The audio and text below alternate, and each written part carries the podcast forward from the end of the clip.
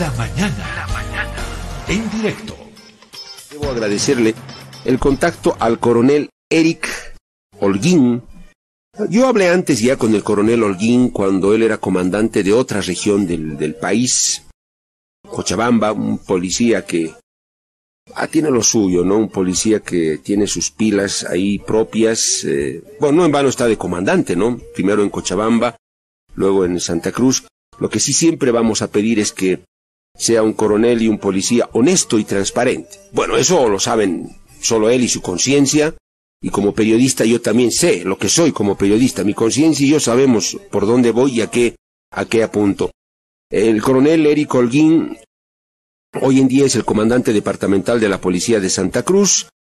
Tuvo encima o tiene todavía encima como policía la investigación de un caso pero muy delicado, impactante, de grandes carteles, la muerte del ex interventor del ex Banco Fácil, eh, Carlos Alberto Colodro, de una manera trágica.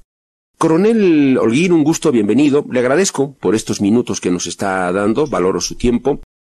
Eh, coronel, yo como periodista me pongo a pensar y creo que es importante esclarecer si fue mm, homicidio, asesinato o, mm, o suicidio. Bueno, ustedes han investigado y han establecido que es suicidio. Pero a mí lo que me tiene muy intrigado y no sé por cuánto tiempo más, coronel, son las razones por las que una persona decide matarse. Y en este caso no fue cualquier persona. Yo pienso, coronel, que si este señor no asumía este cargo, hoy lo hubiéramos tenido acá en La Paz, en su oficina, tranquilo, tomando su cafecito probablemente, con su empanadita a esta hora, haciendo sus cositas, frente a su computadora, de lo más tranquilo. Parece que tuvo mucho que ver el cargo y lo que pasó de por medio. Coronel, yo no sé si eso se va a esclarecer. No dudo, coronel, de... Se ha hablado mucho de las capacidades que tiene, las capacidades investigativas que tiene la policía boliviana. Incluso en el exterior yo escuché comentarios elogiosos. Pero yo no sé de qué dependerá, por ejemplo, coronel, que la policía nos pudiera decir en algún momento, ¿saben qué hemos investigado a fondo?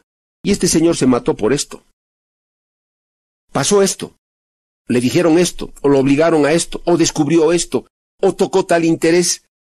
Coronel, no sé si esa, esa parte que para mí es también muy delicada y muy importante, la hace de oficio la policía. Yo sé que depende del Ministerio Público, Gobierno. ¿Quién tendría que, que contarnos esa otra parte de la, de la historia, más allá de lo criminal, técnico, pericial, forense, Coronel, quiero comenzar con esa mi duda. Un gusto, bienvenido, Coronel Holguín. Buenos días, Pedro, y a través suyo a la audiencia del BOL, agradecerle la entrevista. Y son todavía, como usted bien lo manifiesta, son dudas y hipótesis que todavía continuamos manejando. ¿Qué era lo más importante en primera instancia? Establecer de que esta muerte violenta por sus características eh, se haya dado como un suicidio, como un homicidio, como algo que eh, pueda generar en ese momento la participación de terceros y a través del trabajo realizado, explicado el día de ayer por nuestro ministro de Gobierno, hemos llegado a la conclusión de que en el momento de la decisión que toma el señor Colodro se encontraba completamente solo. Tenemos las declaraciones testificales de quienes estaban en ese momento con él. Estamos hablando de quienes lo ven ingresar, el guardia de seguridad de la planta baja, el guardia que estaba haciendo seguridad en el piso donde él se encontraba, y consideramos que eran las únicas dos personas, ¿no? El guardia y él. Eh, la conducta que él desarrolla eh, desde el momento que ingresa, un poco errática, eh, se lo ve meditabundo, las imágenes de, las cámaras de vigilancia lo demuestran aquello, pero también la declaración de los guardias. Lo que usted acaba de manifestar es totalmente correcto. En primera instancia está cerrado el tema sobre las circunstancias propias en el momento de haber suscitado el hecho. La segunda parte, obviamente, eh, nos toca y estamos nosotros eh, coordinando con el Ministerio Público, que es el director funcional de las investigaciones, el trabajo de pericia psicológica para establecer lo que usted decía, la presión, para establecer si había alguna otra persona involucrada, si había algún tipo de eh, amenaza o todo aquello que haya podido inducir al señor Colodro que tome la decisión. Este proceso se va a llevar a cabo. Eh, ayer hemos concluido con la presentación precisamente de lo acontecido en el lugar con el desenlace fatal y ahora, obviamente, eh, bajo la dirección funcional del Ministerio Público, se va a establecer a través de unos otros peritajes todavía que quedan pendientes lo que acaba de referir usted. Si ha sido esto motivado por la presión o simplemente por una recargada carga laboral o estrés producto de la intervención. Entonces, son aspectos que todavía vamos a considerarlos para poder nosotros, eh, con el Ministerio Público, y será esa instancia la que determine el curso legal de la investigación. Coronel Holguín, eh, entiendo por lo que usted ha señalado que para la policía está cerrado el caso de el esclarecimiento de eh, las circunstancias de la muerte de Carlos Alberto Colodro. Para ustedes eso está esclarecido. Ahora vendría una segunda parte para ir ya al fondo de las razones, por la importancia que acabo de describir y por las razones que este caso es importante, coronel. Eso, eh, entiendo, coronel, que no depende de la policía, no puede hacerlo de oficio. Primero tiene que tomar una decisión, una comisión de, de fiscales que sé que existe, en continuar la investigación y de manera autónoma e independiente, entiendo que el Ministerio Público tendría que obrar de esa manera, y con un brazo operativo que es muy importante como es la policía. Ustedes están, me imagino, a la espera de, de, la, de instrucciones y de la continuación de ese trabajo, coronel. Bueno, nosotros todavía eh, continuamos en el proceso investigativo, como bien lo ha dicho usted.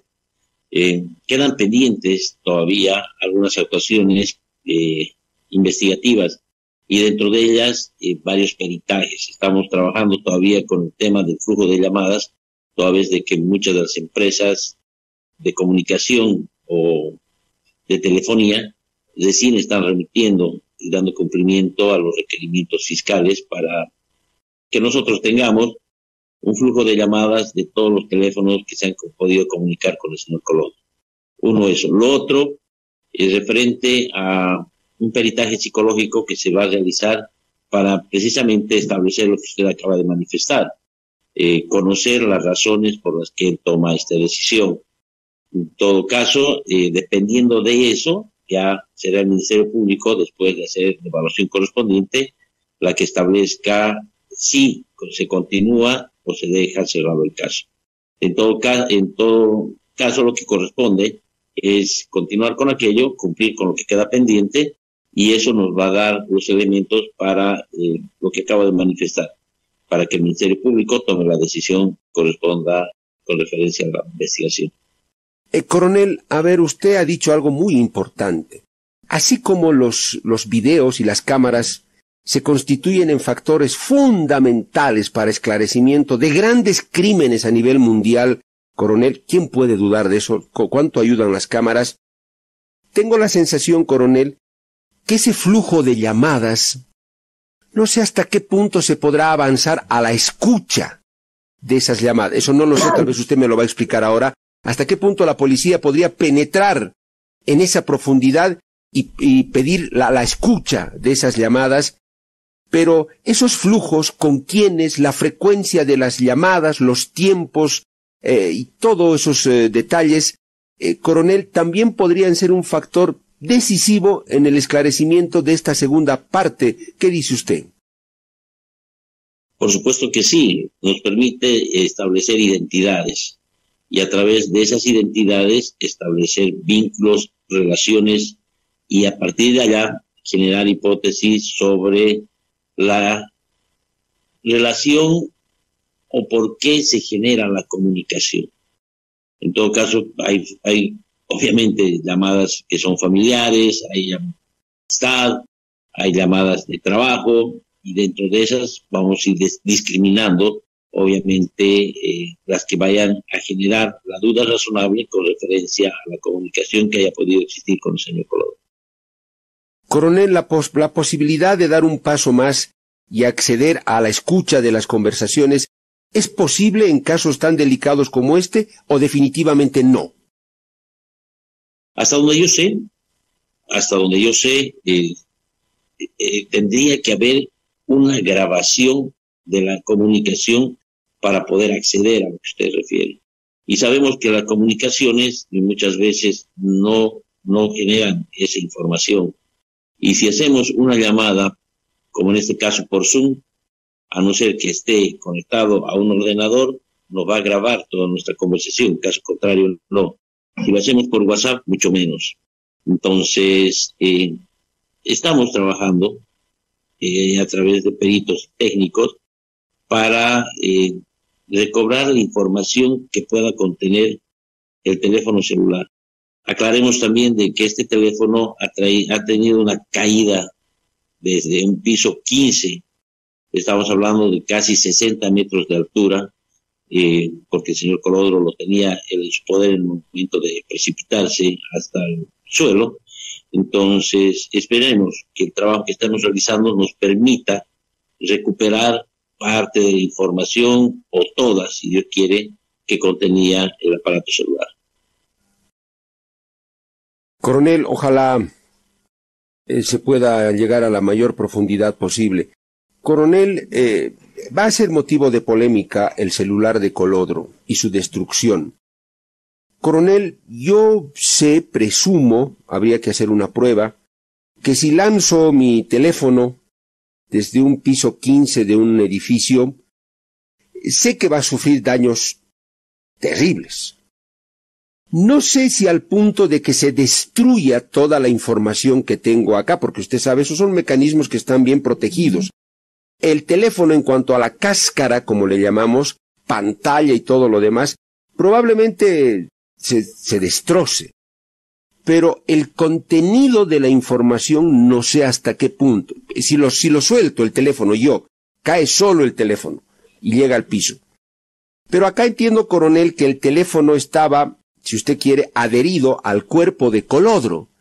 Estaba, no sé si en el bolsillo de la camisa o en el bolsillo del pantalón, si en el bolsillo trasero, delantero, pero uno puede suponer que en la caída, para el teléfono podría significar una especie de amortiguación, el cuerpo de la persona al momento del impacto, y no sufrir unos daños tan terribles que cuando cae solo el teléfono. No sé, ¿qué me dice coronel? Usted es el perito, ustedes han hecho, me imagino, todas las, han planteado todas las hipótesis. Esperemos que el, teléfono pueda tener información que pueda ser recuperada. Ese es de interés de nosotros, del Ministerio de, Público, para poder eh, establecer algunas otras eh, interrogantes que se tienen. Pero yo le hago una pregunta a usted. Estamos hablando de la caída de un cuerpo a 120 kilómetros por hora, de una altura de más de 60 metros, en el que inclusive los huesos han quedado deshechos. Eh, las características que presenta el cuerpo con una caída de esa altura refiere y tiene el denominativo de saco de nuez. Esto porque cuando usted alza un saco de nueces, escucha una crepitación adentro y esa es la característica del ruido que producen los huesos destrozados después de la caída a esa altura. Entonces, si partimos, si partimos de la deducción lógica de que el cuerpo ha sufrido esas lesiones, el, el, el reloj que usaba el señor Colodro ha sido recogido por partes, esparcido en la zona. El bolígrafo que contenía o estaba adherido a su cuerpo a la altura del pecho revienta, bañando en tinta prácticamente toda la parte del tórax del señor Colodro entendamos también de que ese celular ha tenido que tener daño considerable. Por eso es que le digo, esperemos de que podamos recuperar, y ese es el interés principal de la policía y el Ministerio Público, para poder tener mayores elementos que continúen con una investigación, obviamente, que es eh, el interrogante que usted la plantea y obviamente muchas personas más. Coronel, El, el teléfono hasta el momento no fue tocado pericialmente, me refiero. Entiendo que lo tienen. Eh, no lo han tocado todavía porque la prioridad pericial eran otras cosas. Uno puede suponer, eh, coronel, que el teléfono podía ser una de las primeras cosas que vaya a, pericias. No sé cuándo va a comenzar ese trabajo o, por qué no lo hicieron antes para saber qué se puede rescatar de ese teléfono. ¿Eso cuándo se sabría?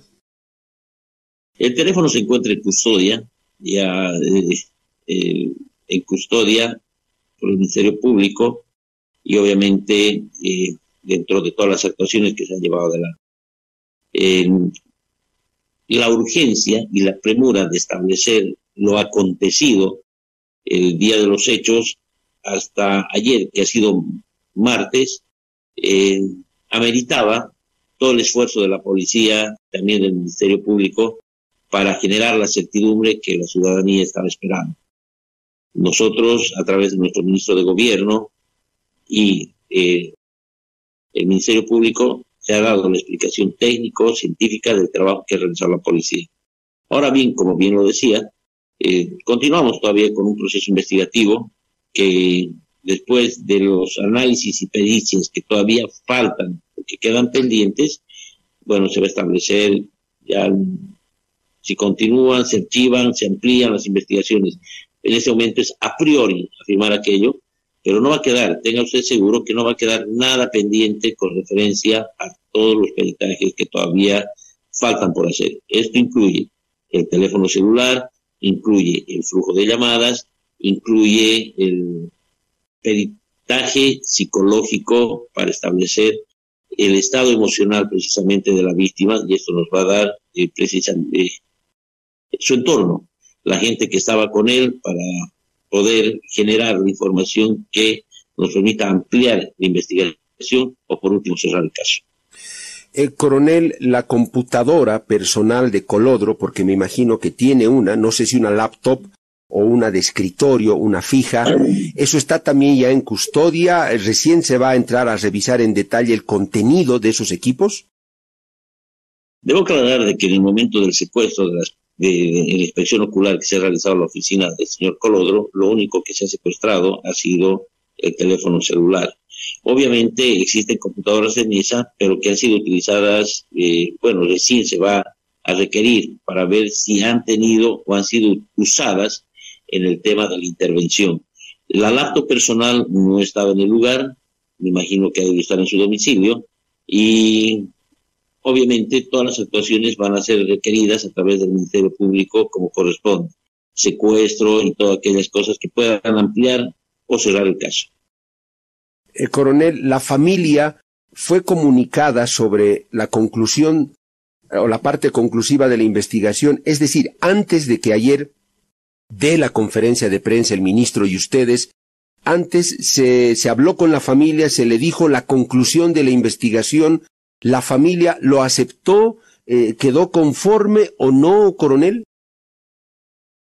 No, la, eh, en realidad la presentación se ha hecho para todos en general, para la ciudadanía en su conjunto y obviamente eh, a través del asignado al caso se va a notificar con el trabajo que hemos realizado a la familia. Sabemos que ellos están apersonados a través de un abogado que los está representando y obviamente bueno, pues se va a hacer conocer, o ya lo habrán hecho conocer en este momento, o el día de ayer, a la familia. Pero lo importante acá, más allá de eso, es haber demostrado un trabajo transparente con referencia a la investigación que nos da como luces las circunstancias de los hechos acontecidos el día que fallece el señor Colodro. El coronel, yo quiero que esto quede bien remarcado. Usted me decía, no va a quedar nada suelto. Es decir, yo estoy entendiendo, coronel, porque estoy hablando con el policía, eh, investigador además. Yo quiero entender, coronel, que para la policía es fundamental el esclarecimiento completo de esto. Es decir, llegar a las causas, las presiones que pudieron haber derivado en el suicidio de, de, Colodro. Ustedes como policía están convencidos de que la investigación terminará cuando esa otra parte se esclarezca. Ahora, no sé si depende exclusivamente de ustedes y continuar la, investigación, Porque pudiera ser, coronel, que el Ministerio Público, por algún factor X o Z, dijera, no, eh, cerramos, ya no es necesario investigar más, se cierra acá la, eh, eh, el caso. Esa parte quisiera que me quede clara. Yo entiendo que cuando usted nos dice no va a quedar nada en duda, es que ustedes como policía quieren saberlo todo. Reitero, tenemos actuaciones que todavía están pendientes. Esas actuaciones nos van a permitir a nosotros como policía y al Ministerio Público establecer si continúa o no el proceso investigativo. La evaluación, y no se olvide que el Código de Procedimiento Penal establece la dirección funcional de un proceso investigativo y quien dirige este proceso investigativo es el Ministerio Público. Quien representa al Estado y a la sociedad ante los tribunales es el Ministerio Público y nosotros somos como parte investigativa, obviamente tenemos una participación, pero la dirección funcional y el tema de eh, la continuación o no de un proceso penal o persecución penal es atribución del Ministerio Público. La policía no imputa, la policía no acusa, la policía solamente investiga. Eh, bien, coronel. Eh, hay todavía cosas que hacer, entonces usted nos dice que se van a completar trabajos, eh, eh, pericias complementarias. No sé si todavía toma de declaraciones, coronel, o eso ya no lo ven necesario.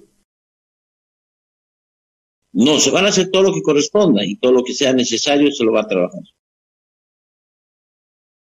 bueno, entonces esperemos, coronel, que esto nos pueda dar mayores luces al, al respecto de todas las cámaras que se han utilizado en esta, en este, en este esclarecimiento, son cámaras necesarias solo del edificio ambasador o se ha recurrido a cámaras de domicilios eh, particulares al, al, frente, al lado del, del, edificio, un poco más allá, coronel? No, principalmente hemos trabajado con las cámaras de, de, seguridad del edificio, ¿no?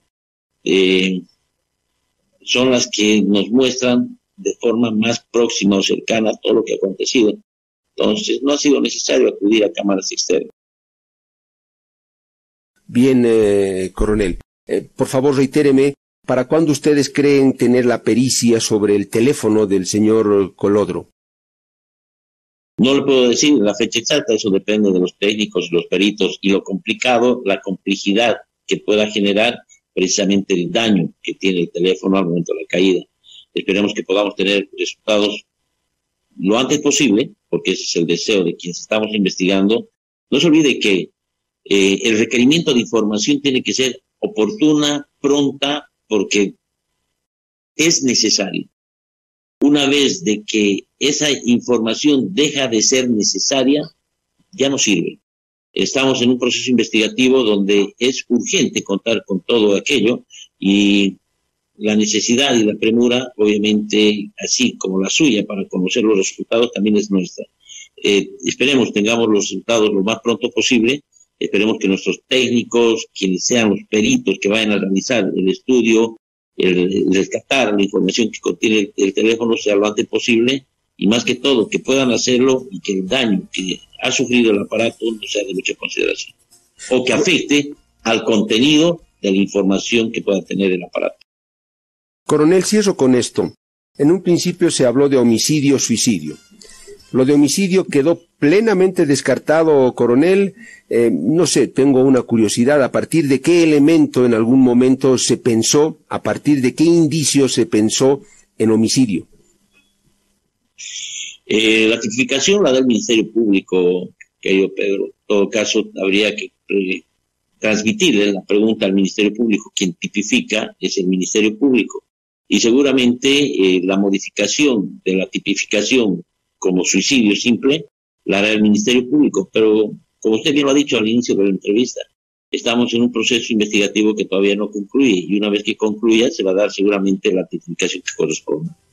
Coronel Holguín, le agradezco mucho por su tiempo, por las respuestas, eh, por haber atendido la llamada de Herbol. En la medida que avance su trabajo y surjan nuevos elementos, seguro que nos va a interesar conversar con usted. Ha sido un gusto, coronel Holguín. Gracias, el gusto mío, Pedro, que tenga buen día. Eric Holguín es el coronel de policía, es el comandante departamental de Santa Cruz. Para la policía, las circunstancias de la muerte de Colodro eh, están esclarecidas. Fue un suicidio. La otra gran parte de la historia, el que pudo haber llevado a un hombre de las características de Colodro, tranquilo, muy amable, muy buena persona, muy serio, muy profesional en sus cosas, un hombre con ese perfil, ¿cómo puede llegar al borde de, de tomar una decisión de ese tipo? ¿Qué pasó? Es la otra parte de la historia que falta y el coronel Holguín dice, evidentemente, es la otra parte de la historia que falta. Seguiremos investigando, dice él, en la medida que así lo disponga el Ministerio Público para esclarecer esto. ¿Qué dirá el Ministerio Público? Porque eso es muy importante. Hayan, hubieran matado o suicidio de Holguín, el tema es ¿por qué? ¿Qué cosa tan grande pudo ocurrir en esta última parte de la vida de Holguín en el cargo de ex interventor del Banco Fácil? ¿Qué cosa tan terrible pudo ocurrir para llevarlo al borde crítico de una crisis que le empuje a quitarse la vida? Tuvo que haber algo. No es que acá no hubo nada, no es que un día se levantó deprimido eh, Colodro y se tiró, no. Acá hubo algo. Descubrió algo lo presionaron con algo, pretendieron obligarlo a algo, quiso renunciar Colodro. Nosotros de muy buena fuente supimos que en algún momento Colodro quiso dejar el cargo. Lo presionaron para que siga, lo obligaron a seguir como interventor, me engañaron, me dieron la espalda, me mataron. Eso dice su carta. ¿Usted no cree que eso amerita una profunda investigación, le dejo la palabra.